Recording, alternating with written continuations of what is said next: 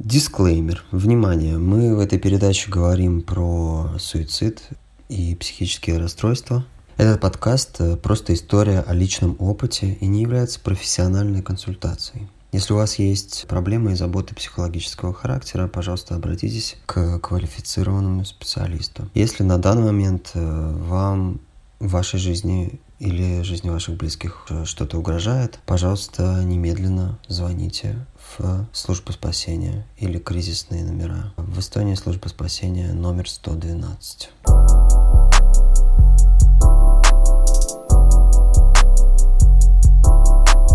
Здравствуйте.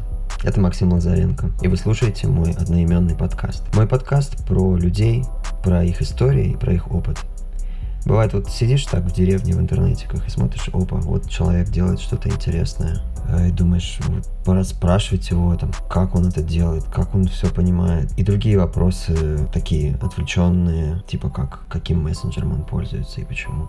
И бывает, думаешь, вот разговор-то интересный получится. Или получился уже. И хочется, чтобы услышал этот разговор больше людей, чем его участники. Именно поэтому я это делаю и приглашаю вас слушать и делиться с друзьями. Это вторая часть подкаста с Марикой про психические расстройства и здоровье. Если не слушали первую, есть смысл начать с нее.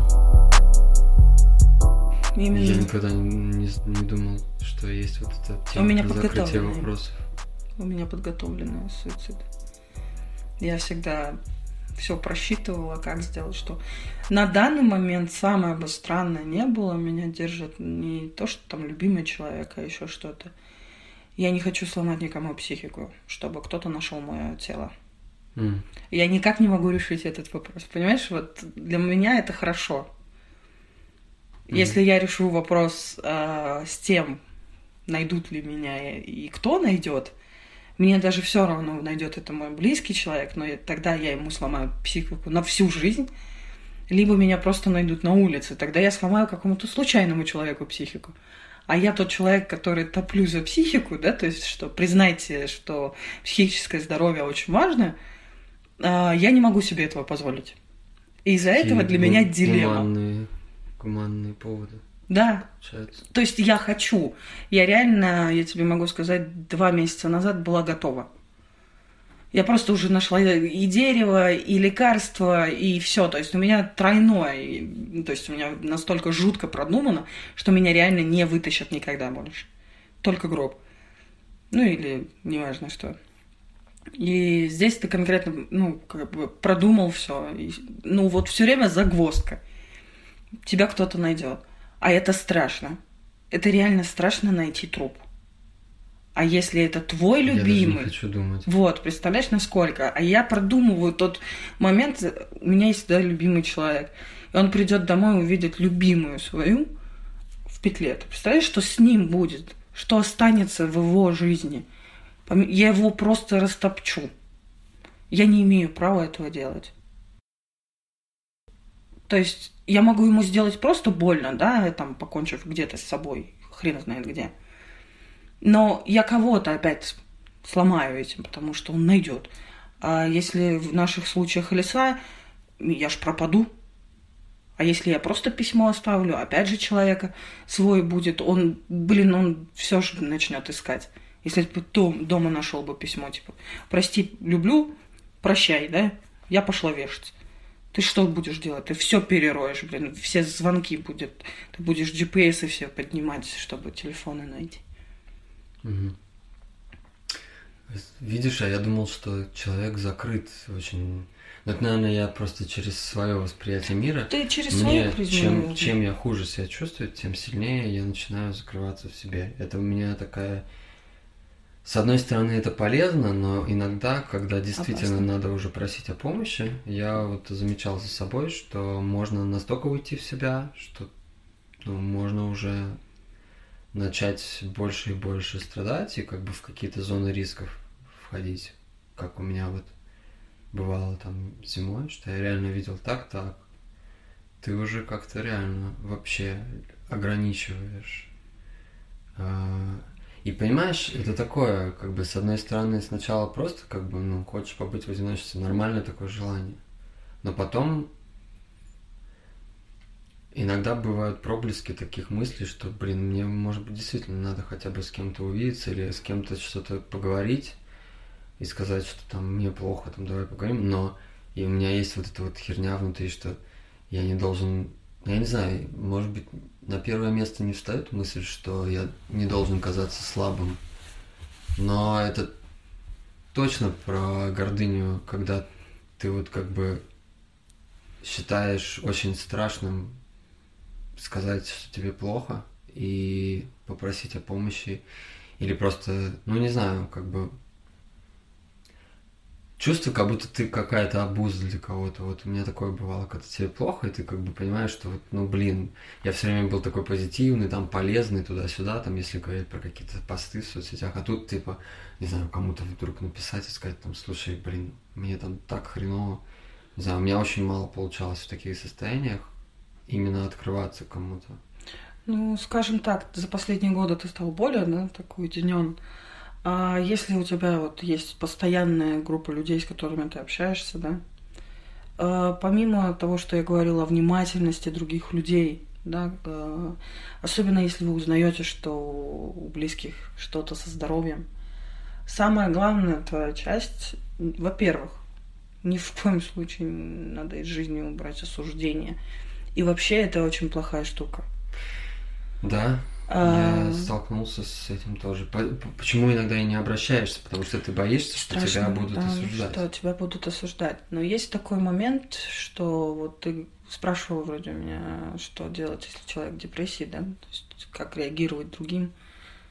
Mm. Что есть э, ну, я спрашивал не как реагировать, Немножко, да. а как бы вовлекаться, вмешиваться. Ну, то есть я сталкивался с таким, когда ты видишь, что, например, ну, ты вроде бы как пытаешься помочь, но это уже какое-то насилие, когда человек, например, хочет, чтобы его оставили. Вот, да, я говорила, что тащить, но есть еще вариант э, такого, как бы, пойдем гулять. Я не буду тебя спрашивать, что когда захочешь, вот ты должен человеку дать возможность, когда он сам захочет сказать, что у него происходит. А давай если просто он говорит, не хочу никуда выходить из дома? Ну давай, чуть-чуть. Давай на полчаса, там воздух. Тебе надо. Воздух нужен всем. Чистый воздух. Ты сколько уже дней дома? Ты начинаешь, понимаешь, это надо красиво подходить. А нам же всем лень, правда? Ну, Но у нас там в телефоне интересней. Уламывать просто, как бы, кажется. Ну, не знаю, я очень не люблю уговаривать людей, хотя я знаю, я что... Я тоже не люблю. Но если ты видишь, что важно. человек неделю не выходит из дома, что ты? Ты пойдешь на уступок? Или ты его оставишь дальше вот так вот на диване лежать? А ты не уверен, что он завтра не покончит с собой или не сделает какую-то гадость? Не порежет себя, например. Мы ж не думаем так, правда, телефон важнее какие-то штуки. А когда ты действительно понимаешь, что человек, ну как-то что-то он странно себя ведет, не разговаривает или еще что-то. Да, иногда в напряг, вот реально слушать 20-40 минут чьи-то сопли по телефону. Mm. Ты думаешь, мне это не напрягает, когда я осознаю, что у меня-то проблем много? Ну, ты общаешься так с некоторыми? Да, я общаюсь. Я на данный момент, людей? на данный момент я сейчас помогаю девочке. Она у меня когда-то жила, я ей помогала. Она сейчас тоже попала первый раз в психиатрическую больницу, и ей очень плохо. И да. я, несмотря на свое состояние, я стараюсь, э, ну, то есть, насколько я могу ее поддерживать и всегда говорить с ней. То есть, э, просто говорить, посмотри на меня, я же выжила тупо, но в моем случае я же выжила, все наладится. То есть э, просто человек теряет настолько сильно веру в жизнь и в добро. Просто да. иногда можно сделать маленькое добро. Никогда это в деньгах не, не, ну как бы в деньгах это не измеряется. Ты понимаешь, если я буду лежать в больнице, ты, ну как бы, если бы в Таллине жил, да, принес бы мне апельсины, да, спасибо, приятно, но это не измерится в том, в что есть... Нет, а, в том, что ты бы пришел и просто поговорил со мной. Вот это понятие, что ты уделил мне время, да, пришел э, ко мне туда, где я такая, но ты пришел поговорить просто ни о чем. Можно было о погоде, можно просто поговорить, а может просто узнать, как ты. Вот это важно. Когда вот такие люди ходят, это классно в том плане, что человек чувствует ну, тепло Мы забываем, э, буквально с тобой же перед тем, как собирались подкаст, э, я тебе сказала, можно я тебя просто обниму. Угу. Есть же даже, ну, как бы в книгах написано, что 8 объятий в день, тогда человеку будет хорошо. Самое простое, обнимайтесь. Ну, с Об... этим дефицит у меня. У всех. Объятия очень важны, и даже не просто объятия, а иногда искренность. Мы настолько наше время... Я его считаю ужасным, честно, Максим. Я Там, тоже, на самом деле. Э, мы, наверное, вот на той грани, когда, время.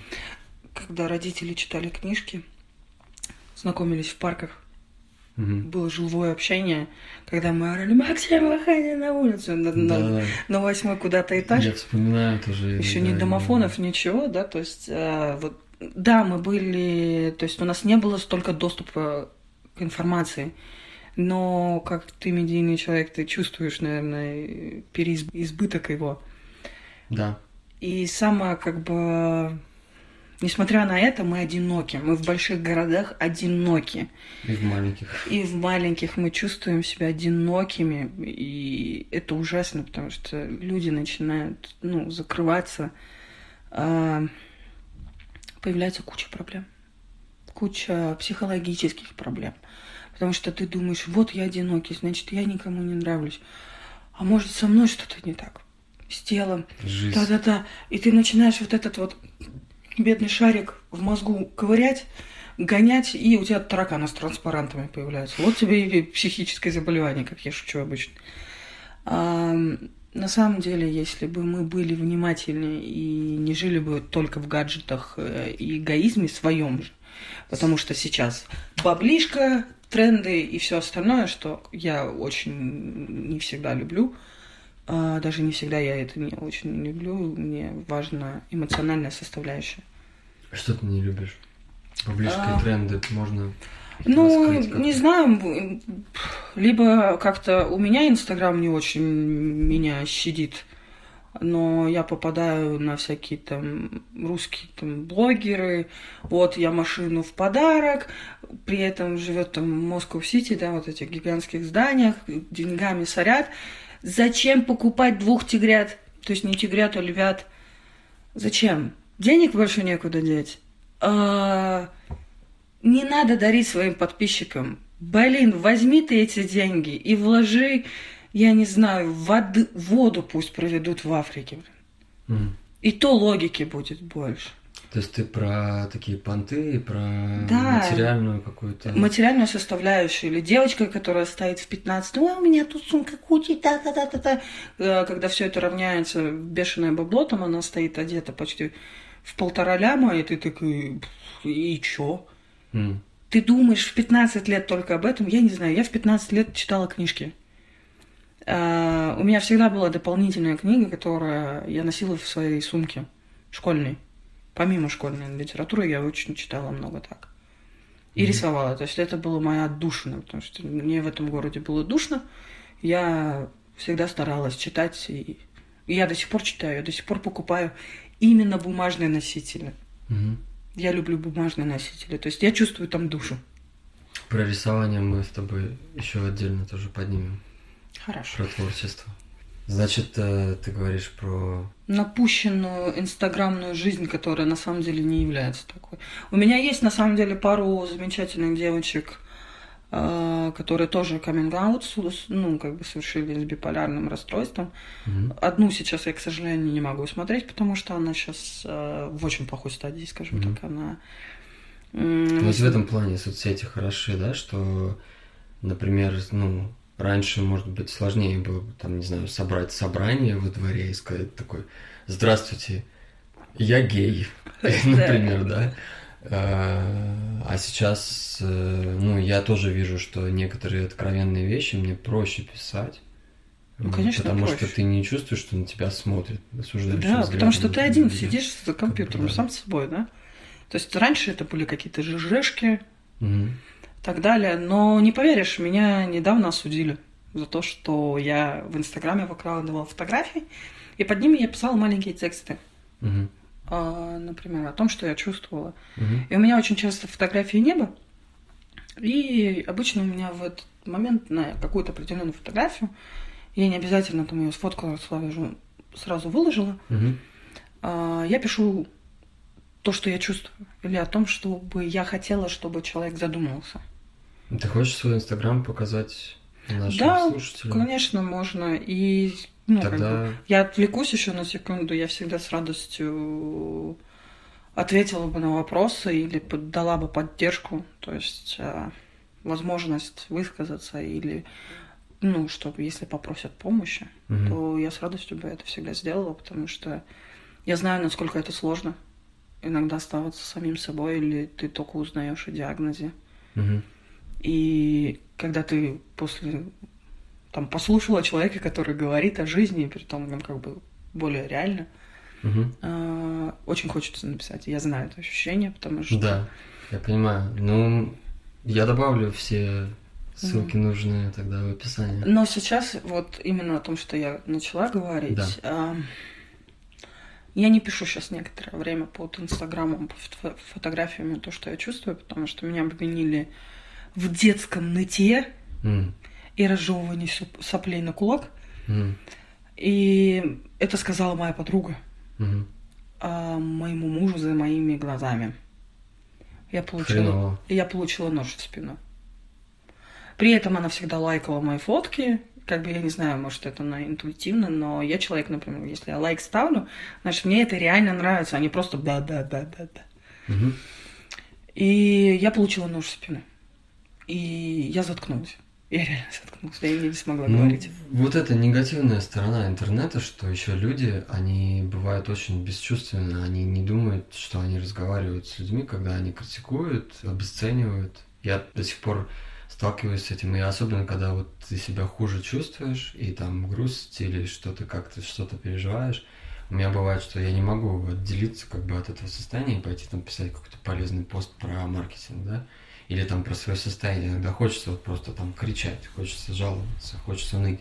Но бывает, ты ставишь как бы вот опять, упираешься в какие-то догмы, стандарты. Но очень сильная, вот я вижу, причина тоже в том, что боишься, что кто-то скажет, и бывает это близкий человек, бывает это в жизни потом, ой, я видел у тебя вот, вот тут это, ты опять какую-то фигню пишешь, и ты понимаешь, что, блин, почему, блядь, так вообще принято обесценивать и быть такими нечуткими, как бы, у людей, вот. Еще не Потому- могу понять, и при том я еще не только удивляюсь, я еще и в себе это вижу, ну, хоть и не часто, но я тоже раньше больше, сейчас меньше, но иногда как бы путаю берега, можно сказать, да, как бы. Но я стараюсь себя все больше и больше одерживать, если это касается про какие-то оценочные суждения, непрошенные советы. Я знаю, что на самом деле никому от этого неприятно, если это такая несанкционированная какая-то деятельность, если человек не открыт, не спрашивал мнение там или совет, то, может быть, ему оно не нужно вообще. Ну, здесь, видишь, это было сказано... Но когда за глаза, это вообще пиздец. А самое обидное, что сейчас, когда я попала в больницу, она, узнав это случайно по фотографии, потому что она видела эту больницу изнутри, она спросила, почему я не сказала о том, что это, и обиделась. М. Вот здесь, да, загвоздка такая. А что мне делать? Мне говорить или не говорить? Или я Да. должна по вашему настроению угождать вам? Мгм. Извините, но нет. Я и так стараюсь быть доброй и хорошим человеком. Помогать, когда нужно, хотя м, иногда это очень тяжело дается. Да. Но я стараюсь быть таким. А ты мне нож в спину. Но это вот эти мора... Мне кажется, вот то, что ты сейчас озвучила, это потеря ценностей. Мы потеряли нормальные ценности. Доброту, забо... ну, вот, заботу, уважение. Да, согласен. И вот из-за этого наше общество куда-то катится, а мы считаем, что мы растем куда-то. Пока не будут... Ну, как бы технологический прогресс да, очень он большой. есть, но душевный. И всякие такие фантики, все это как бы внешне красивое, в принципе, есть. А всякие, как я теперь стал, став постарше, называть вечные ценности, все-таки как-то вспоминаешь, да. На самом деле все обратно, ну как бы ничего нового. Я тут недавно написал в Фейсбуке, что скромность умерла, потому что, ну, как бы я просто смотрю на то, как мы себя ведем, и другие, и я, что уже как бы не принято быть скромным во всяких там постах. Вот. Но и вот доброта и... Не всегда, э, знаешь, ну, какие-то ценности, э, может, и хорошо, что умерли, а какие-то вот, ну, Например, когда-то бы я очень получила по шее за то, что я говорю. Да. Но я пытаюсь донести то, что помимо ментальности, да, то есть нашей психики и нас, мы это все взаимосвязано, и нам надо не просто ставить клеймо «я», вот я лично, Мария, какая-то псих, и там какая-то недалекая, а на самом деле за этим всем очень много стоит. Да, у меня заболевание – но я не урод от этого. Угу. Я все равно стараюсь помогать таким людям и говорить хорошие вещи. Ну да, и вообще остаешься человеком, неважно, да, что с тобой от этого я не стала плохой. Я могла озлобиться уже давным-давно на весь этот мир. Да, причем, ну, таких людей же очень много, которые... Таких очень вредят, много женщин. Вредят другим. Очень много женщин, которые озлобились, и вот они становятся стервами, стервятниками, которые вот, это, вот эта вот заводная бабка, которая все не может никак сесть, да? Mm-hmm. Потому что она обиделась на мир. Только, да, только мир-то ей сделал пару пинков, а она обиделась совсем. Mm-hmm. Из-за этого она стала такой. То есть мы забываем, что за каждым человеком стоит гигантская история. И иногда его надо понять. Но если тебя уже, конечно, два раза ножом пихают в поддых, все, надо как-то, знаешь, ну вот, значит, тебе не судьба и не, ну, как бы не по одной дороге с этим человеком. Нас тоже с тобой на многие годы разводила дорога. Угу. Но к хорошим людям возвращаемся.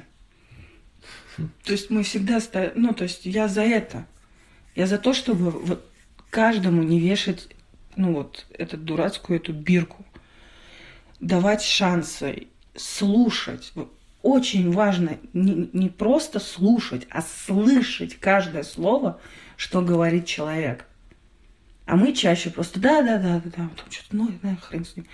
Мой телефон, новая лента. А, что? Да, да, да. Да чё ж ты ноешь? Вот, вот это. Это бездушье.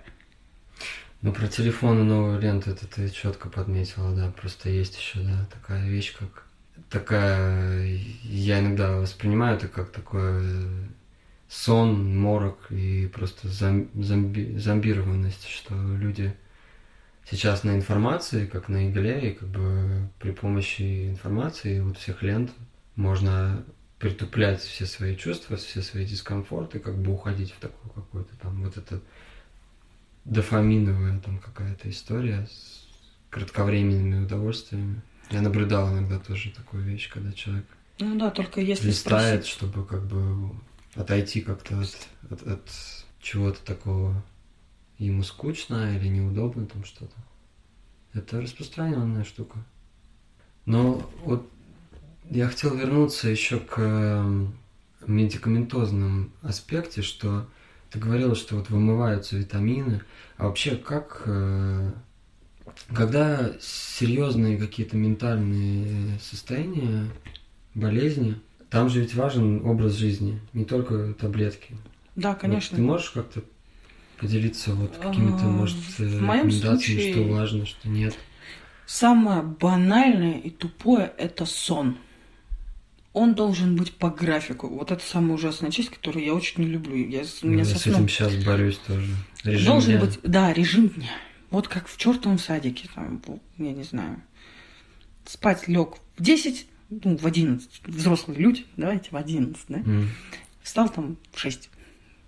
В 7. Ну, вообще для меня нереальные цифры. Ну, слушай, я 5 лет, прораб... 5 лет проработав ночью, я все-таки перешла на дневной график, более-менее, но я все равно Да, ночью. я помню, я ждал этого момента, когда думал, блин, когда до себя дойдешь, что ночью, типа, это просто, ну, сильная очень нагрузка. Я творческая личность, да. я люблю работать ночью. Но... Ну, я тебя понимаю. А сейчас я не могу. Творческая личность, сейчас... но с другой стороны, ты же знаешь, что при этом расход тела большой, расход психики. А потом, естественно, питание.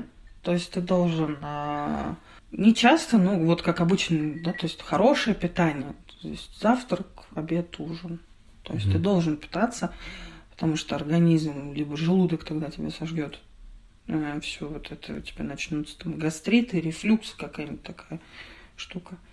Мгм. Это тоже очень неприятная часть, когда ты понимаешь, что тебе надо лекарство пить, а у тебя там кипяток в желудке, да? То есть надо кушать. Дыхательные практики. Это Давай про еду побольше поговорим. А, Ты считаешь, что все индивидуально, или есть какие-то продукты, которые как бы могут человека больше провоцировать на какую-то более импульсивную, Конечно, улетающую жизнь? конечно кофеин, поведение? то есть минимализация кофеина, то есть чашка утром больше не- не- нежелательно. Самое такое, что большое количество воды, Мгм. То есть это действительно надо, еще есть побочные очень у многих э, побочка это ты очень много хочешь пить, то есть надо желательно пить много воды, тогда Мгм. будет намного лучше. Вот, это вот такие основные. Есть, да, действительно продукты, которые могут там вызывать как вот, ну, то есть, естественно, кто тебя будоражит. То есть надо это из рациона есть, в определенное время. Мгм. То есть чашка кофе утром, все. Чай, он как бы там кофеина больше, но ты можешь выбирать напитки, да, ты можешь что-то сделать другое. Мгм. Но чаще я вот на самом деле не очень люблю обычную воду, но в последнее время я пью очень много воды. И это, кстати, для меня хорошо, потому что вырабатывает привычку. Вот это если брать продукты. А вот эти вещи, такие как э, растительные, успокоительные, там, валерьян, ромашка, Это, конечно, Они вообще что-то делают, когда ты принимаешь сильные... Когда сильные, это уже бесполезно. Но ты можешь для поддержания своего организма, да, то есть если ты не ленив и хорошо почитаешь о травах, и там узнаешь, допустим, где можно у какой-нибудь ба- бабушки Даши купить хорошие травушки-муравушки, только в путь. Потому что мы забыли о древности трав, да, и силе трав, который может очень помочь. Я считаю, надо. Потому Но что- там есть сочетание, со- есть же еще Ну, надо читать, то есть- например, зверобой, вот мне сразу вспомнилось, мне кажется, что он может не сочетаться с какими-то, надо... как такой природный антидепрессант. Если ты, ну, как бы в моем случае я болею, но я более осознанная, да. А, из-за этого я могу очень много рассуждать, потому что я очень много о болезни знаю. А если ты не ленив, ты, ну, почитаешь хотя бы о своей болезни. Мгм. Там посмотришь случаи. В этом случае я была благодарна Ютубу в 20 с чем-то лет, что он существует, потому что в Эстонии пограничность личности э, психологов практически нету. Мгм. Если есть, только с бешеным... информации, да? А, безумное малое количество, ну вот вообще вот настолько маленькое, что очень тяжело. И мой психолог э, в свое время мне посоветовал просто есть, набираешь borderline, и там вот на английском очень много девушек, парней, которые рассказывают о своей жизни, как они там проходят тренинг, и это очень помогало. Это, ну, для меня это оказалось спасением, я смогла выбраться. В Ютубе Да. много на английском. Да, на- очень много на английском, если ну, английский позволяет. И, кстати, я так и подтянула тоже, потому что мне нужно было свое здоровье восстанавливать, а мне здесь просто ручками разводили. Ну вот интересно, кстати, да, я за такой метод изучения языков, когда тебе нужно получить какую-то информацию, либо интересную, либо нужную тебе, тогда у тебя как бы ты можешь действительно закрепить какой, какие-то слова там и потому что иначе как? Иначе меньше мотивации. Ну, у меня даже так, что обычно я не пограничных личностей говорю, а borderline для меня это вот как ты, да, уже какие-то слова сегодня да, да, употреблял. да. Это уже такие. тоже, да, есть эта штука с английским по умолчанию Мгм. местами. Ну, потому что и как-то красивее звучит, и, ну, лучше. Как-то четче бывает. Да, иногда понятие. более, как бы сразу пункт, который ты хочешь сказать, да, действительно. А про алкоголь что скажешь в контексте лекарств и вообще состояний разных? Вообще запрещен по логике, потому что он является, вот, ну, скажем так, условно, ингибитором твоих там, тревожностей и... э, И депрессантом. Ну да, Как конечно. класс веществ. Да, там, то есть, э, ну и у тебя еще может, ну, естественно, э, когда биполярное расстройство, у тебя могут, ну, панические атаки усиливаться, и ты можешь стать алкоголиком, Мгм. потому что ты себя разрушаешь. Мгм. То есть наркомания, алкоголизм, я э, озвучивала эти ужасные слова, они спутники болезней, скажем так. Почему? Ну, потому что разрушение личности. Ты разрушаешь личность. А как ты можешь разрушить личность? Не есть, не спать и так далее. Список. То есть как бы уничтожать себя всеми Да. возможными Да, способами. всеми возможными способами. Алкоголь, алкоголь и все остальное, оно является, ну, как бы, в такой в доступности. Мгм. Анорексия и так далее, все эти заболевания, там, пищевые, РПП, это в России обычное обозначение. Мгм. Но алкоголь все же, с другой стороны, он как-то помогает местами или что? Иногда может э, расслабить, но ты дол- должен давать очень большой отчет себе, когда ты его принимаешь или не принимаешь. А что в плане сочетания с, Вообще, с таблетками? Большая часть таблеток, оно очень плохо реагирует. То есть они там реакции у них не очень хорошие. Ты можешь, ну, либо быстро опьянеть а, и натворить всякую каку. Например, руки порезать или там истерику, залезть куда-нибудь, еще что-нибудь Наталья. Потерять контроль? Да, собой? просто контроль скажет до свидания. У тебя, тем более, если там заболевание, ну, у тебя может просто инстинкт самосохранения сказать до свидания. М. И, естественно, ты можешь оказаться в гробу, да, все очень взаимосвязано. Мгм. И с алкоголем, естественно, есть такое понятие рефлюкс, там может кислота пойти не Мгм. туда, куда надо. И, ну, то есть, э, очень много всех опасных таких вещей. Но есть лекарства, которые более-менее сочетаются, и ты можешь как бы употреблять. Ну, вообще нежелательно считается Мгм. для болезни. А есть осознанные решения. То есть, когда ты по большей части следишь за собой и за каждой мыслью, то есть ты контролируешь свою жизнь постоянно, то очень тяжело. Ты устаешь от контроля, и это больной контроль, это когда ты даже спуску себе не даешь. И это хоть какое-то расслабление, когда ты такой, Мгм. такой шалтай, не болтай, немножко такой та-та-та, и спокойненько пошел. Я бы поговорил еще про другие всякие вещества, но, к сожалению, большинство из них запрещено законом в нашей стране, поэтому я не, А, ну, не стал бы. хочешь, я тебе шутку скажу? Скажи. Это обычно а, говорим мы сами, кто лежит в психиатрии и так далее. Мы самые крутые, потому что мы легализованные наркоманы. Потому Мгм. что наши лекарства вызывают жесткую зависимость. И ты не Да. представляешь, какие ломки у меня бывали, когда я отказывалась от лекарств. Вот про это я очень мало знаю, но вот сейчас ты напомнила об этом аспекте. Это тоже важно, наверное, озвучить, А, обсудить. Да, ни в коем случае нельзя на самом деле бросать так лекарства, как делаю я. Но Как и многие. мои знакомые люди тоже. Да, то есть э, вообще лекарства бросать э, очень резко нельзя. Но из-за того, что в тот период, когда я нахожусь обычно в больнице, меня очень много пичкают лекарствами, мне это не нравится. Я выхожу и со дня рубаю. Я просто не выкупаю даже и дальше. Но обычно полторы недели я испытываю, как это красиво звучит, синдром отмены. Мгм.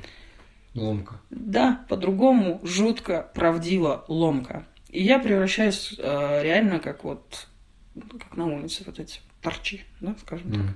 так, грубо. Я потею, меня тошнит, у меня крутят все кости, а, меня кидает в озноб, в жар, а, у меня серое лицо, то есть с соображалкой что это туплю. И я вс- чувствую себя, как будто у меня температура под 40. То есть вот это вот, как показывали там в нашумевшем фильме, да, «Реквием», Мгм. когда они там пытались с иглы слезть. Вот то же самое. В это время, наверное, функционировать вообще И вообще не стоит, да. нету возможности. Ну, представь, тебя тошнит постоянно, тебе то холодно, то жарко, и ощущение, как будто тебе кости вот так выламывают. Так. Как ты представишь себе функционал? Твой мозг просто бегает э, в панике и ищет вот эти вот штуки, которые тебе до этого помогали строить нейронные связи Мгм. в твоей голове, а их нет. резко, вот всех вот их.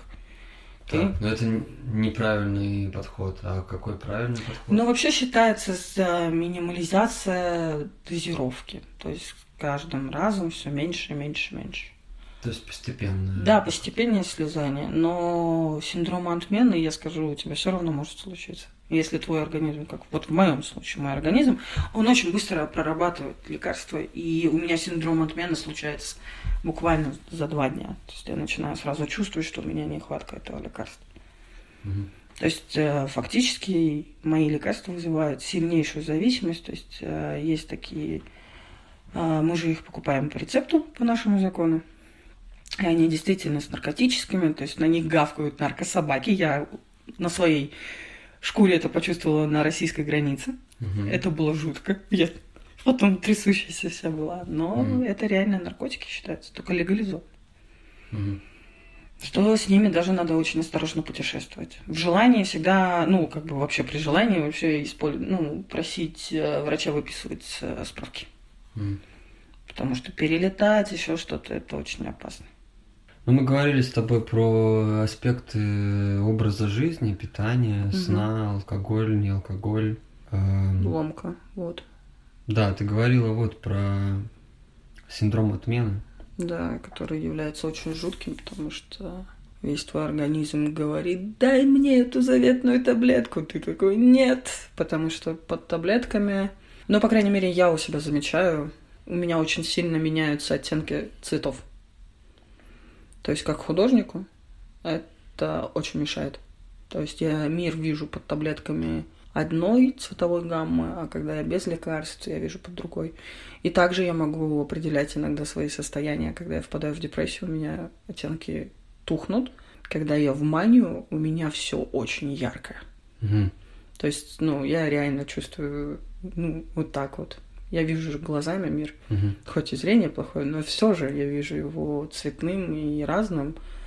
И очень часто я могу отследить, когда мне становится хуже, у меня, например, очень становятся блеклые оттенки и очень такие да, некрасивые. Мне не нравится. И вот именно под лекарствами там становится вообще такой противный оттенок. Привкус такой, знаешь, больничный. Мне сложно представить. Но... Ну, ты же бывал в поликлиниках старого типа, вот это вот кирпичная какая-то желтая, зеленая стенка, вот такого вот, да, да. неприятный вот этот оттенок. Ну, ну всякие больничный. такие да. бледные, синие, зеленые. Да, такое, оно полубледное, полугрязное, то есть грязные оттенки такие цветовые и неприятные, скажем так. из-за этого я не, не поддерживаю лекарства. И вообще, как бы, по, если смотреть по психологии, я плохой человек, я не поддерживаю лекарства. Но самое забавное, на самом деле, и жуткое тоже, часть вот э, пограничности личности, она вот, мы не любим принимать лекарства. И биполярники mm-hmm. тоже не любят принимать лекарства. То есть это война обычная врача и пациента. Mm-hmm. То есть бросают люди.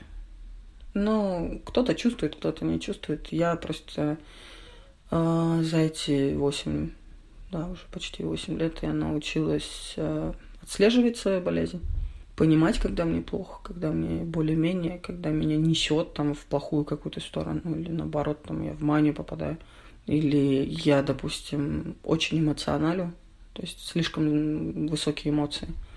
Я обычно стараюсь такая, подожди минуту, давай закончим разговор, да, и там выдохнуть и такая, м-м, здесь мне не нравится. Вот, чис- вот сейчас я успокоилась, я не буду на тебя орать, да, и скажу, что мне не нравится то, что ты говоришь. Угу. Потому что я могла вспылять и иногда в драке лезть. То есть это ну, большая агрессия повышается. То есть лекарства могут вызывать агрессию еще вдобавок. Ничего то есть, и, да, то есть там очень много факторов, из-за которых тебе становится хуже. Ты говорила про ломку, вот про то, что перестать принимать лекарства. А когда их надо переставать принимать? Это, ну, допустим, мы отбросим в сторону бунт, да, там какие-то недисциплинированные желания бросить лекарства там, потому что просто не хочу и все.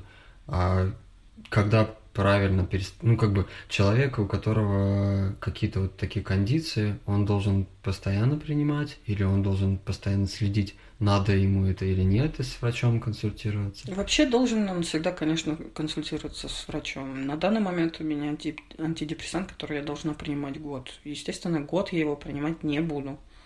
Почему? А, потому что у меня зубы просто полетят, у меня крошатся зубы от лекарств. Угу. Это не эстетично, дорого и плохо. Угу. А таблетка, ну так, тоже цена не, знаешь, не из приятных. Ну, то есть ты заранее уже знаешь, что ты не хочешь... Э, Год я не хочу принимать, да, но... Инструкции действий. Сейчас я уже три месяца на них и думаю, ну, еще, наверное, месяца два максимум. Но, опять же, я, консуль... я плохой, я плохой пациент, я mm-hmm. не консультируюсь. Но по правилам ты должен проконсультироваться, ты должен объяснить, что тебе там плохо или не нравится твое состояние, и снимать. То есть я уже за эти годы приобрела свою там, какую-то систему, mm. и я действую по ней. А так э, лучше разговаривать. Всегда, естественно, найти. Вот главная задача найти хорошего врача, а потом уже разговаривать. То есть у нас проблема даже в Таллине, то есть найти хорошего врача. Вот с кем ты себя чувствуешь безопасно, хорошо, тебя, ну, то есть ты, тебя слышат угу. и понимают. И то есть ты понимаешь, что квалификация врача вот, действительно на уровне, тебе хорошо с ним, а не вот просто потому, что ты у этого врача. Я сейчас как раз, вот, скажем так, в поисках того хорошего психиатра. А, ты еще в поисках нового? Да, потому что я на протяжении шести лет у одного и того же психиатра, которая Узнав о том, что я когда-то пыталась покончить с лекарствами, она все равно мне выписывала много лекарств, а у меня был период опасный для себя, угу. а она мне просто в руки дает кучу снотворных, успокоительных, антидепрессантов, чем, по сути, я могу себя убить. И она просто сказала ужаснейшую фразу, которую может услышать пациент. Она говорит, ну, выпьешь, ну, сдохнешь, а может, нет. Ничего себе.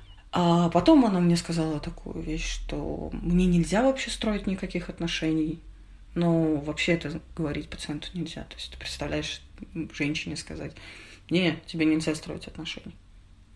Пипец. Ты... Но это неэтично. Это неэтично, да. Из-за этого я ищу нового врача. Но Хороших меня... врачей мало в Эстонии, да? да? А, нет, хорошие есть, просто сложно найти того самого, скажем так. Это как в подборе партнера. Это вопрос отношений тоже, доверия, да? Там, да, доверия, подхода, да, то есть э, поддерживаешь ли ты его политику, да, и там, скажем так, как он говорит, как он себя ведет. Это же тоже очень важно. Это как подбор партнеров, скажем так потому что тебе с ним всю жизнь идти, как бы, потому что мои болезни не лечатся, они хронические, то есть они будут со мной всю жизнь. И это самое такое, когда я узнала это, что они будут всю со мной жизнь, и такой, а как жить-то? С mm. этим всем? Вы стебетесь? Как я с этим буду жить? Это был мой очень главный вопрос, который меня мучил. Mm-hmm. Потом приняла, стало как-то легче. Надо принять свою болезнь, принять себя таким, какой ты есть. Только не, не в лени, да, когда ты там, вот я вот такой, и бедный, несчастный буду лежать теперь на диване, потому что я болею. Нет, ты должен каждый чертов день работать над собой. Читать книги про психологию, всякие, я не знаю, как я их называю, книж, книжки-мотивашки, да? Потому что в каждой книге что-то новое найдешь. А, ползать на ресурсах, то есть расти над собой – это работа каждодневная, иногда не щадящая и очень болезненная, но это работа. Она нужна для того, чтобы ты мог находиться в обществе, для того, чтобы у тебя были друзья, отношения, чтобы ты не выпал из социума. Угу. Вот когда ты выпадешь из социума, тогда ты псих. Это самое опасное, да? Когда... Да. Все, ты псих. С социализацией проблемы. Да, когда ты уже выпадаешь из социума, тогда это серьезные проблемы. Угу. То есть ты теряешь, э, скажем так, облик человека.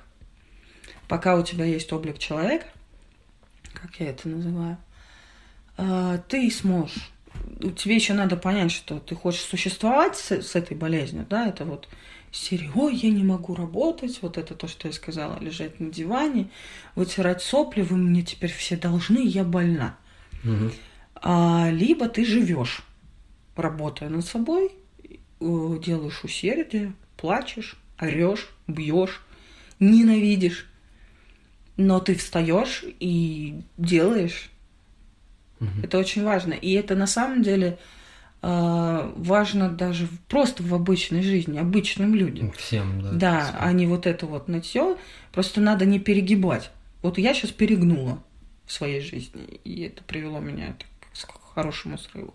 Угу. А именно очень равномерно, четко по жизни, да, то есть ты должен понимать, что иногда ты должен лечь на диван сказать, все, я больше не могу, разрыдаться, я не знаю, ударить подушкой, я не знаю, в стену, проораться, я не знаю, съездить, да, вот как я делаю обычно, mm-hmm. и еще что-то.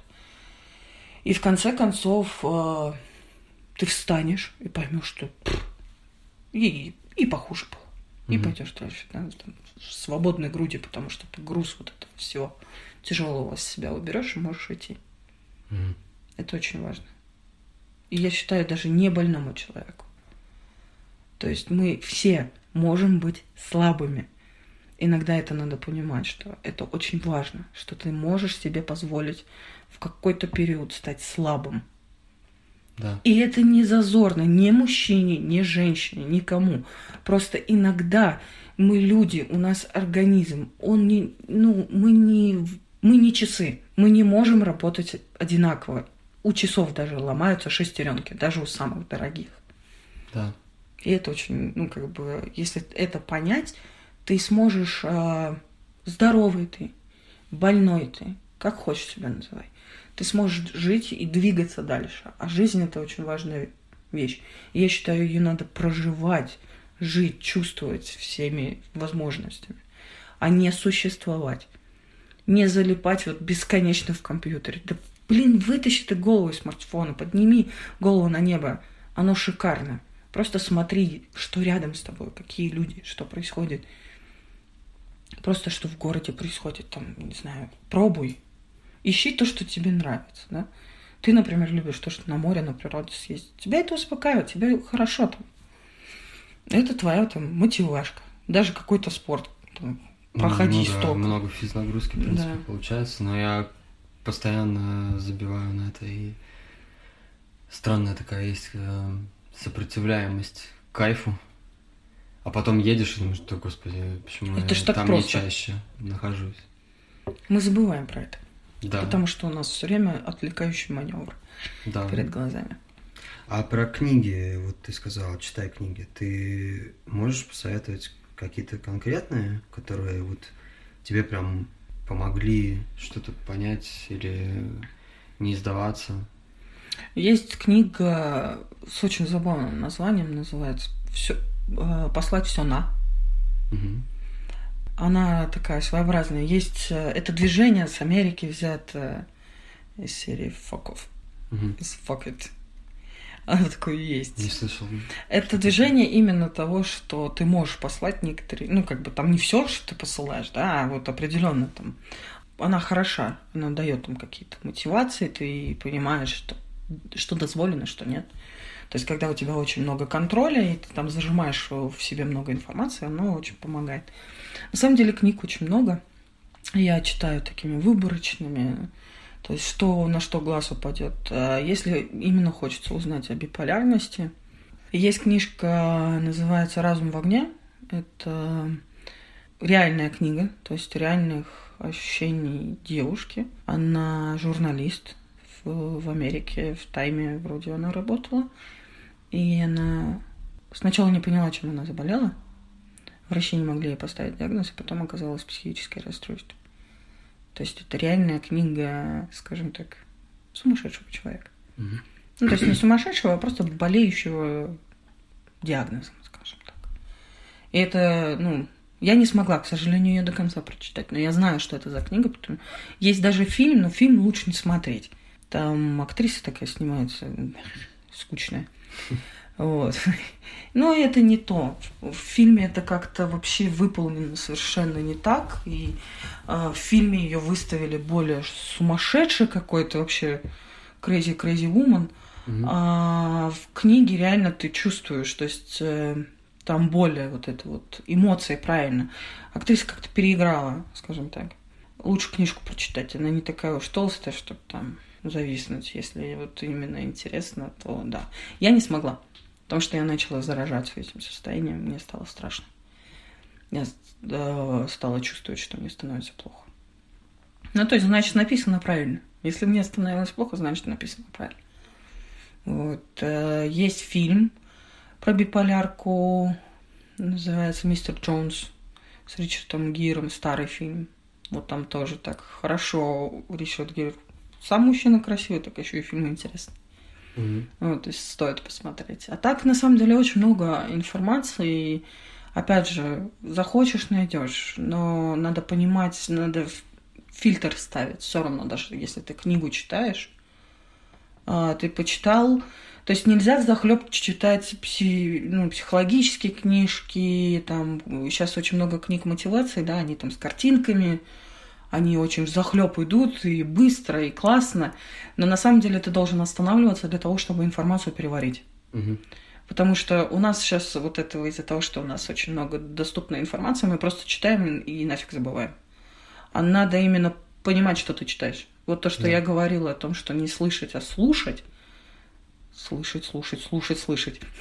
я перепутала слова. Про восприятие информации надо более осознанно относиться к тому, что ты делаешь. Вообще, на самом деле, самая правильная жизнь, если брать какие-то практики и так далее, это осознанная жизнь. Если ты будешь осознанно кушать, никакой полноты, никакой дистрофии не будет. Если ты будешь осознанно дышать, да, там в какой-то момент просто сел, э, подышал 10 минут, там, вон, сейчас погода шикарная вышел, да, подышал, твоему организму уже будет намного лучше. Если ты осознанно будешь там 10 минут до сна выключать свое сознание, да, чтобы оно не думало, у тебя уже меньше станет там каких-то кошмаров и перегруженности твоего мозга. То есть осознанность помогает. А дышать, э, что ты имеешь в виду? Ты не обязательно должен делать там глубокие вдохи, выдохи. Э, очень помогает э, довольно такое расслабленное, спокойное дыхание. И ты, грубо говоря, начинаешь с пяток сканировать свое, ну, как бы сканировать свое тело. Во-первых, это помогает а, принять себя, вот какое то есть, да, твое тело. А, узнать о себе. Иногда бывает так, а, ты узнаешь, что у тебя какой-то физический зажим или... А, ну да. Что у тебя? Что Делал ты... такое. Да, и это помогает. Ты можешь лежа это вот просто лег, расслабился и начинаешь дышать и медленно вот насыщать, вот грубо говоря, представляешь, что ты с пяточек насыщаешь себя вот воздухом. И ты заодно сканируешь и, грубо говоря, до кончиков волос. Это очень помогает. Это самые простые практики, которые не занимают больше 10 минут, но они очень помогают. Расслабиться. И расслабиться, и, во-первых, насытить организм воздухом, потому что мы живем в городах, и здесь свои, да, есть противные моменты. И, во-первых, успокоить нервную систему, привести, допустим, там какую-то нервозность э, в порядок потому что мы многие работаем на стрессовых работах, а нам, может, не нравится своя работа, либо день там кассирша испортила, там, нагавкала на себя, да, а ты такой, ну, ну за что? Ну вот, сядь, подыши. Про работу. Есть ли какие-то ограничения, а, опять же, связанные со стереотипами, когда ты ищешь работу, лучше не упоминать свои какие-то свойства? Или сразу упоминать? Или это зависит от, от людей, с которыми ты общаешься? А... И от работы тоже. И тебе мешало в найме? Твои диагнозы, если говорить про, вот, так скажем, обычные работы, да, которые ты... а, Скажем так, мои все работодатели, мои личные работодатели всегда знали о моих а, проблемах со здоровьем. Ну, ты сразу говорила? А, нет, позже? один раз это выяснилось совершенно случайно, потому что в нашем законодательстве, у нас же все интернетно. Э, Или меня... это про налоги? Не, вот эти темы. не только налоги, там просто высветилось. А каким-то боком, короче, меня работодатель узнал. Просто ментальные всякие заболевания, насколько я знаю, там есть какой-то уровень конфиденциальности. А это все конфиденциально. не пишут, Даже если ты получаешь инвалидность в нашей стране, это все конфиденциально, да. То есть э, ты даже не обязан говорить. Но есть такой бонус, что у нас по закону, если у тебя инвалидность, ты получаешь больше отпускных. Там, ну и работодатель меньше платит. Э, да, ему возвращают налоги. Нет, он платит одинаково, просто ему потом возвращают ну, эти деньги. Работник обходится дешевле, чем Еще человек как. без. Намного. Очень намного. Ну, вот. а, просто есть свои нюансы. То есть а, меня так быстро тоже легко не уволишь. Потому что если я, допустим, на больничном долго, и это узнается, что это именно по моему состоянию, они не могут меня там со дня уволить или еще что-то. Угу. А, ну, то, что у тебя узнали, там что-то где-то высветилось, там было очень все завуалировано. Ну да, там, да, то есть там не было особо видно, мне просто было высветилось, что у меня инвалидность, по какому признаку это не показала, но мне просто сказали, у тебя больше отпускных. И то есть оплата другая, и все. Именно Насколько отпускных. больше отпускных было? На неделю. 35 отпускных дней. Угу. Официально оплачиваемых. Понял. То есть у человека у нас по закону 28, у меня 35. Я меняла работу, из-за чего мы делаем ну, этот подкаст, да, то есть я, я не скрываю то, что я болею. И мне, ну, если честно, мне наплевать, как человек отнесется к тому, что он узнает. Ты скрывала до какого-то момента?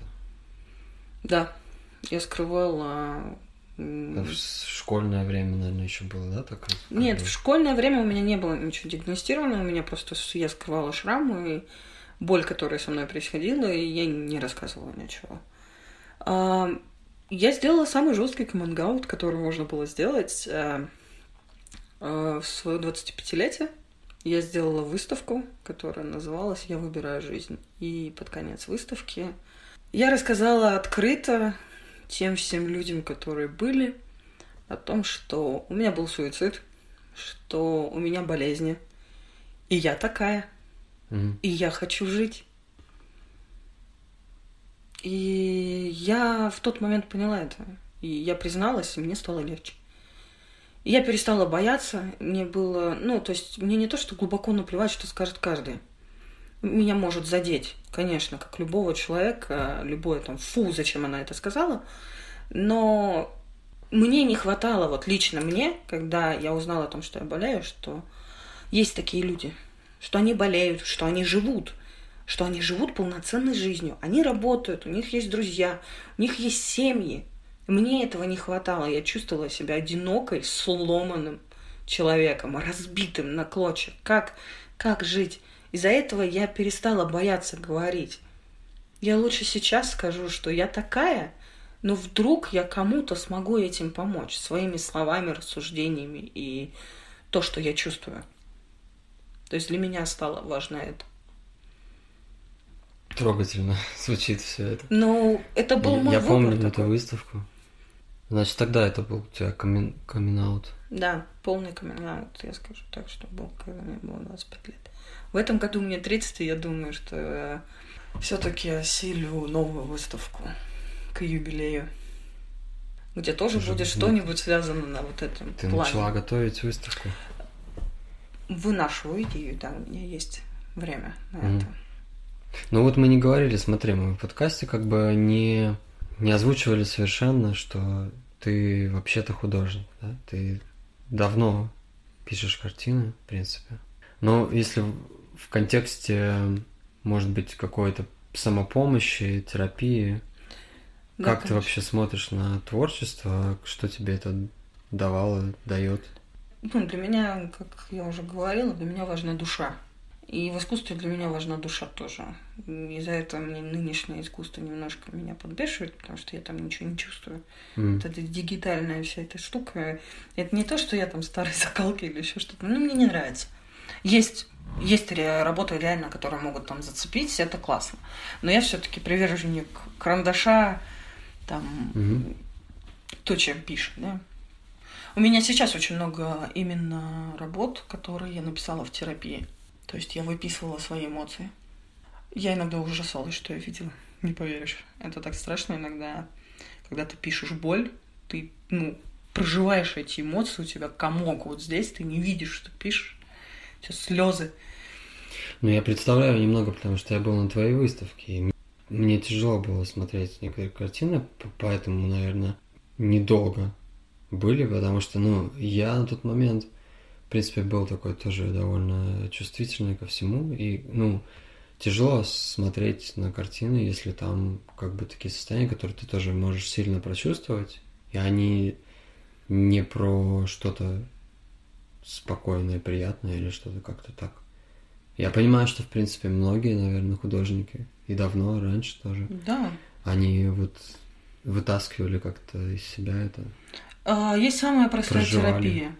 Ты не должен быть художником, ты не должен быть никем. Купи акварель самую дешевую, акварельный блок э, в максимум или там в самом дешевом магазине, прикрепляешь лист, мочишь его водой и начинаешь ляпать оттенки как хочешь. Ну, просто вот как... Собирался много раз это делать. Как но... это душа твоя желает, и ты просто это делаешь, и тогда ты можешь это потом посмотреть, что выйдет. Если понравится, оставить. А если нет, то нет. Обычно так э, выходят, ну вот, остатки всяких энергий и, скажем так, эмоций, которые вот, она там вот валяется и гниет, да, и вот тебе противно от нее. Ну, это так называемая арт-терапия, наверное, такая да, сам, сама, э, самодеятельная такая. Это не самодеятельный, это настоящая практика арт-терапии. Ну, я просто Она вот, в Эстонии только-только пришла. Вот, которая, какая должна быть арт-терапия. Я чуть-чуть поднимал этот вопрос со своим психотерапевтом, но мы как бы... Ну, я просто видел у него описание когда-то, до того, mm. как я принимал решение там с ним работать или нет. У него там было упомянуто, я такой, о, ну, как бы человек искусства mm. во мне сразу обратил внимание на это слово, но потом я его как-то спрашивал, сейчас даже не помню, что он мне ответил. Но я все время вспоминаю, что, блин, у меня постоянно какая-то часть меня внутри, вот именно такая, вот, а давай, у тебя же тут есть. У меня вот тут как бы в шкафчике есть какие-то материалы, ну, там и кисточки хорошие, в принципе, есть со школьных времен еще. То есть, в принципе, возможность вот взять и достать и что-то порисовать есть, но, блин, у меня такой большой перфекционист. А вот здесь надо отключать мозг. Просто вот, вообще. А, я тоже, когда пишу именно вот картину, а, допустим, без терапии, о, я себя просто замучаю. А есть вот понятие, я пишу это для терапии. Угу. То есть я не стараюсь ничего добиться. То есть я все равно немного хитрю, я обычно mm заканчивать стараюсь, чтобы это было красиво. mm Сначала я, конечно, вкладываю эмоцию, а потом я уже дальше, ну, дочувствую, как я хочу ее закончить. Потому что главная задача художника еще, несмотря на то, что я ну, как бы и художник, и больной человек, мне, я хочу показать эту эмоцию, да, чтобы человек, который смотрит, он прочувствовал, но чтобы он ей не заразился. То есть блокировку ставить все равно надо. А как ты можешь поставить? Как ты можешь управлять а тем, а это что твои... другой человек Нет, а, есть определенные... Это уже, скажем так, энергетические, психологические штуки, которые не для этого разговора. Mm. Это очень такая тяжелая тема тоже mm-hmm. очень, ну, там сложно понимать, и это на чувственном уровне очень просыпается. Я не знал, что ты учитываешь этот момент тоже. Ну, если я тебе говорила, что в суициде для меня важно не, ну, не сломать психику другому, здесь я тоже стараюсь не навредить другому. Угу, то есть какая-то такая экология получается. А, да, для меня важно не навредить другому. То есть а, я могу навредить себе как угодно. Я могу себя порезать, я могу еще что-то сделать, но навредить другому мне сложнее. Мне даже обидеть человека. Если я накричала, я буду себя чувствовать э, плохо потом.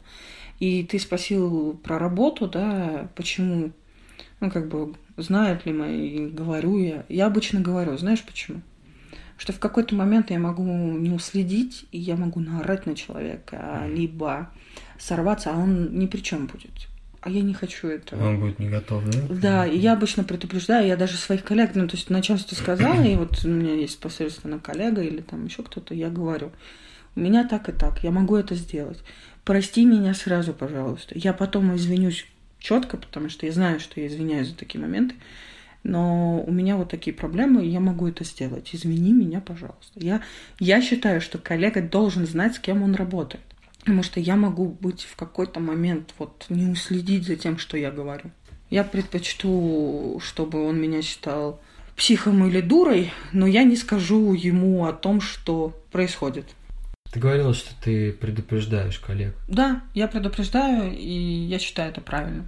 И ты прям называешь диагнозы или что-то? Нет, я просто говорю, более... что у меня психологические расстройства, но такого типа, что я только себе могу навредить, вам я не наврежу, кроме как могу наорать или еще что-то. То есть mm-hmm. дальше я не в, впадаю в бла-бла-бла, я просто считаю, что вот, вот это самое такое. То есть ты скажи человеку так, что ты ему не навредишь, только mm-hmm. можешь накричать максимум, да, как и все люди. А, вот для себя я опасен. Все, то есть mm тогда человек успокаивается, он такой, фу, меня не тронут, что тут зашибись. А, ну это важный момент тоже. Это опять же психологический момент. Видишь, я с тобой очень много тем поняла. А, из-за того, что я изучала свою болезнь и пыталась научиться с ней жить, потому что мне никто не мог помочь. И там, конечно, финансовая какая-то сторона была этого вопроса, потому что ну, лекарства, врачи и так далее, это тоже иногда там стоит денег, особенно лекарства. Я не то что самолечением занималась, я просто занималась саморазвитием. И благодаря этому я знаю очень много психологических аспектов, которые вот так вот я принимаю, как на работе, да, я объяснила тебе сейчас. А, это очень помогает. Если я и говорю о том, что нужно образовываться, нужно уважать а, то, что происходит, как происходит. И если вы, ну, как бы все контачите между собой, да, с миром, со своим сознанием, со, своими, со своей душой, с тем, что ты ощущаешь. А, и, и не забывать а, самую простую истину. Поставь другого человека, чтобы он чувствовал. Мы иногда забываем о том, что вот когда мы говорим что-то, что мы можем ранить человека, и мы забываем о том, что самое простое действие, которое ты можешь сделать, представь себя на месте другого. Все. Да, это очень важно большая часть твоей вот этой злобы, проблемы, всего пропадет. Вот сидит бабушка, сгибается, да, и ты такой, м-м, алкоголичка, да, еще что-нибудь. А, в нету времени, я опаздываю на работу. Меня там отчехвостят за это. В какой-то момент ты думаешь, а вот мне плохо станет. Что будет со мной? И здесь ты такой, а, наплевать на работу. Mm. Бабушка, с тобой все в порядке? Да, да, внучок. Нет, нет. Может, вам скорую? Не скорую. Все. Это заняло у тебя минуту, либо 10 минут, пока приедет скорая туда-сюда, да? Если там действительно плохо человек. А может, бабушка просто вот пригорюнилась. Mm. А, дело занимает малого, но мы настолько все ну, своем мы, да, то есть я, я же такой важный, у меня же работа, у меня же там все. Ай, она же все равно. Другое, да, она же все равно бабка. Так же было в Москве история, когда дедушка упал в метро посередине. Все его обходили. Он полдня пролежал мертвый. Дедушка упал. Всем было все равно. И мы совсем забываем, что это происходит рядом.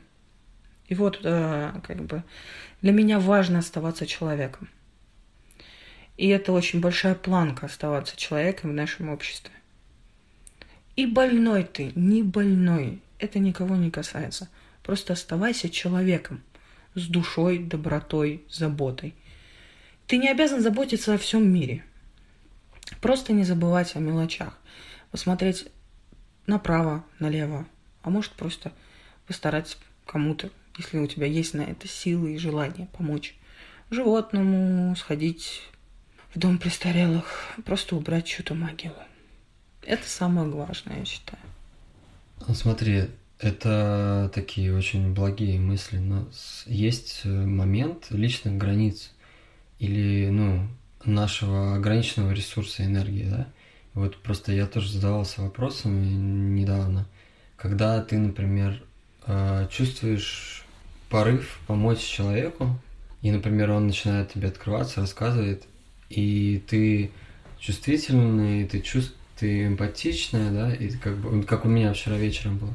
И мне человек начинает рассказывать, но это тяжелая информация, и я начинаю переживать, и я могу после разговора еще переваривать, и не совсем умею сразу переключаться.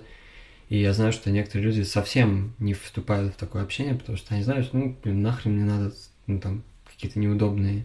Ну, они просто не думают вообще, наверное, об этом. Но у меня бывают такие спорные моменты, как бы, что это должно быть в каких-то рамках.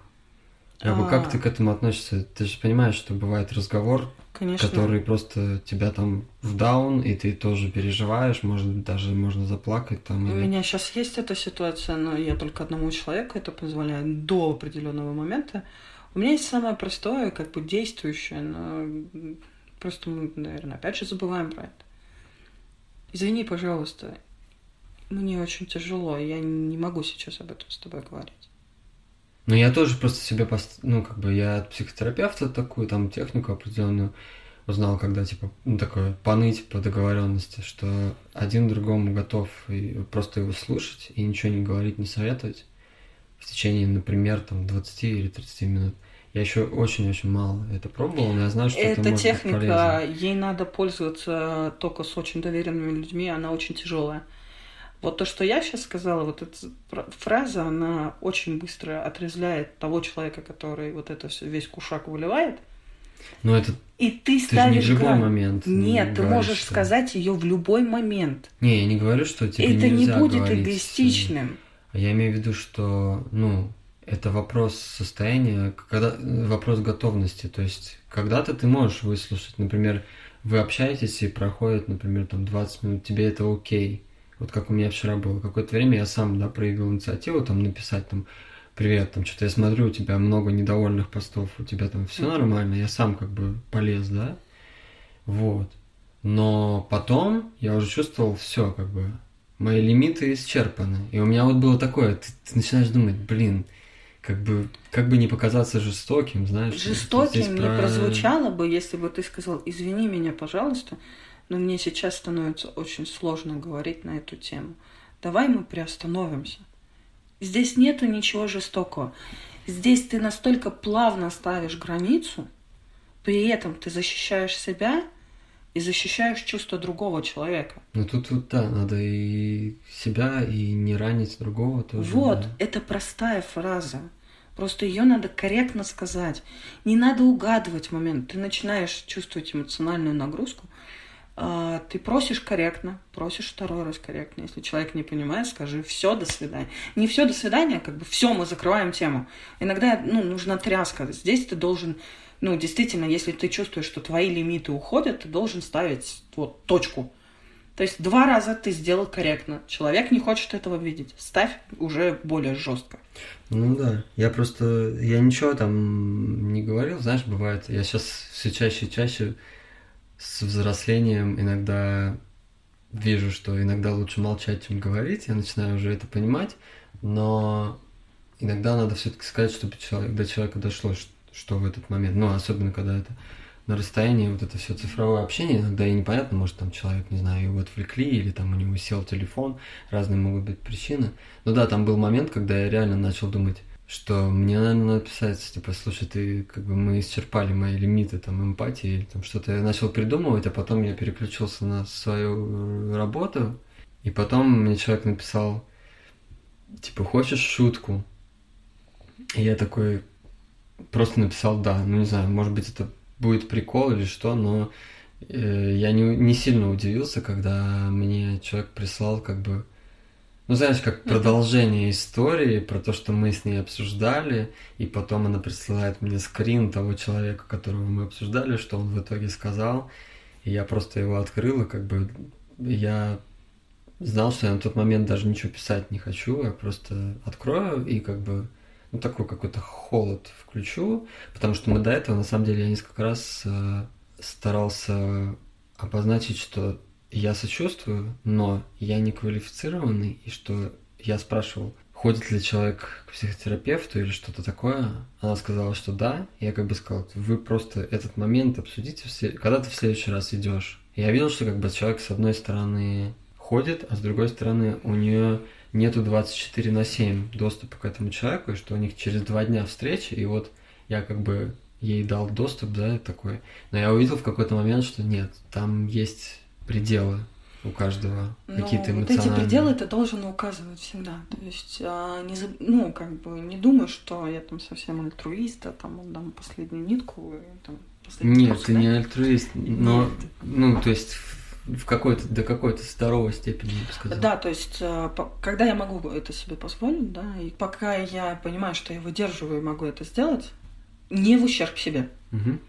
не в ущерб своему здоровью или финансовому положению, потому что финансовое положение, к сожалению, очень важно, да, то есть не забываем, нам надо кушать, лекарства, там, жилье платить, все так далее.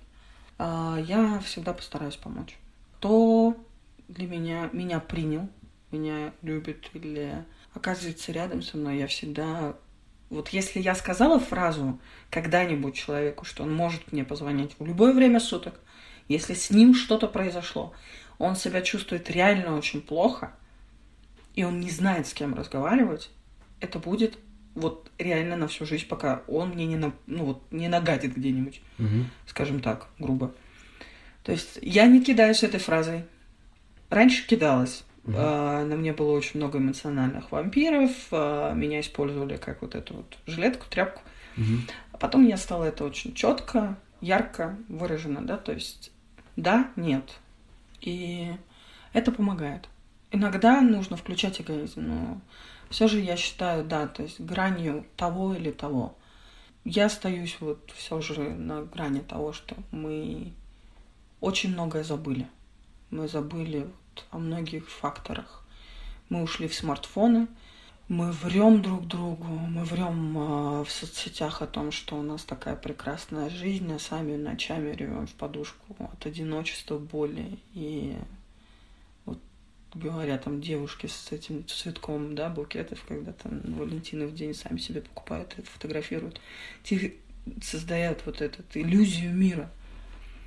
А Инстаграм для меня сейчас стал, он не нравится, но последнее время я устала от иллюзии мира. Я хочу видеть мир. Из этого я ушла из... Ну, как бы я пользуюсь, но очень минимально сейчас соцсетями или еще чем-то, потому что прекрасная погода.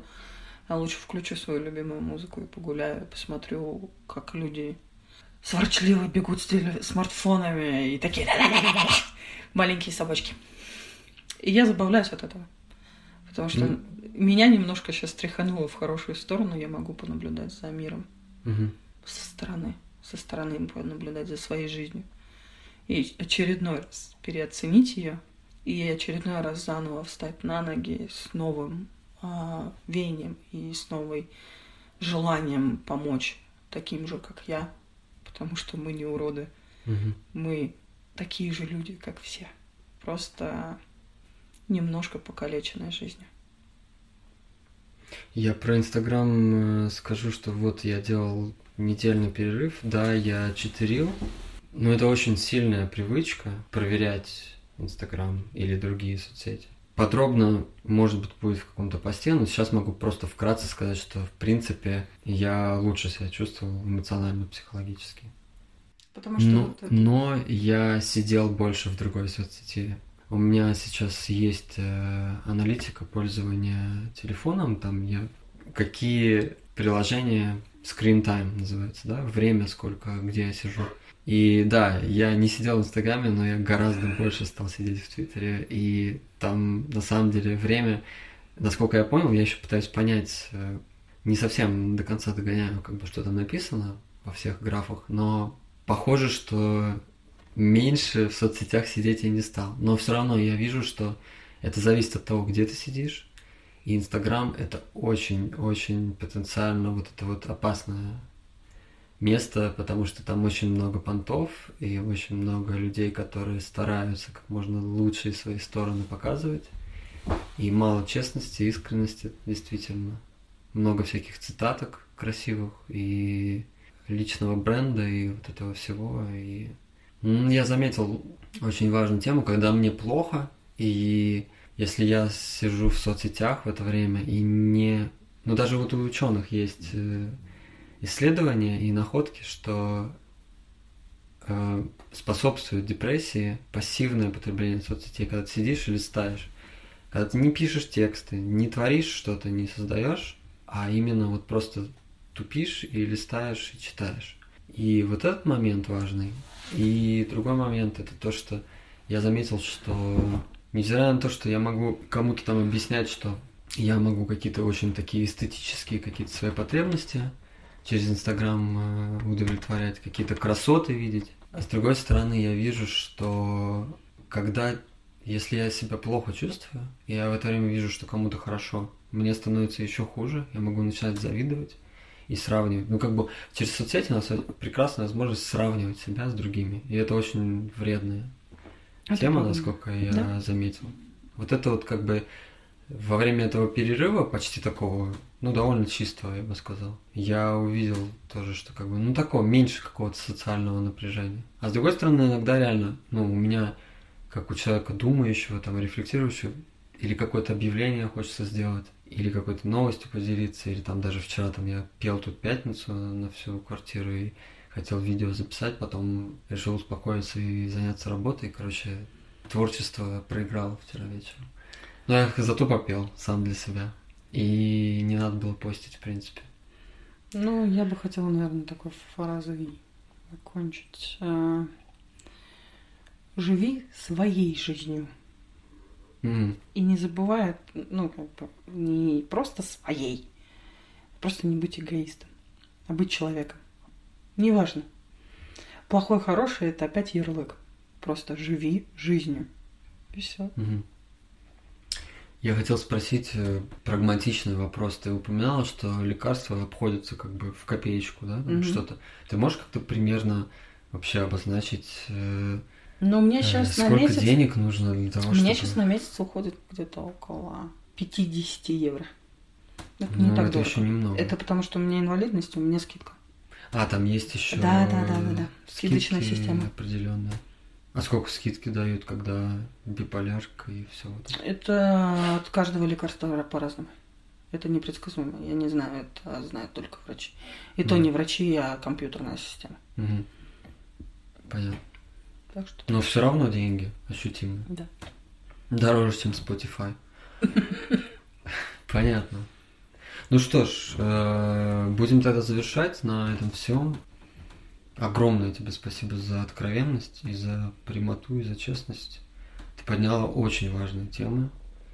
И прям местами были такие прям просто спичи-спичи, э, мотивирующие, подбадривающие, трогающие меня. И я думаю, что слушатели тоже тронет до глубины. И я хочу пожелать только всем здоровья, и тебе, и всем-всем-всем. Также это для меня важно, чтобы, если есть желание, обращайтесь. Я всегда рада буду ответить или подсказать.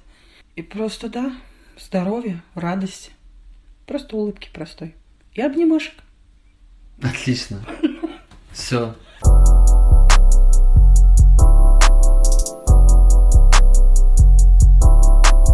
Друзья, спасибо, что вы дослушали мою длинную передачу до конца. Делитесь с друзьями в интернетиках, в соцсетях, в мессенджерах. Рассказывайте тем, кто интересный, что-то создает свое и открыт к новым гостям, а также к коммерческим предложениям. Пишите все ссылки в описании подкаста. Сайт maxim.today. Услышимся!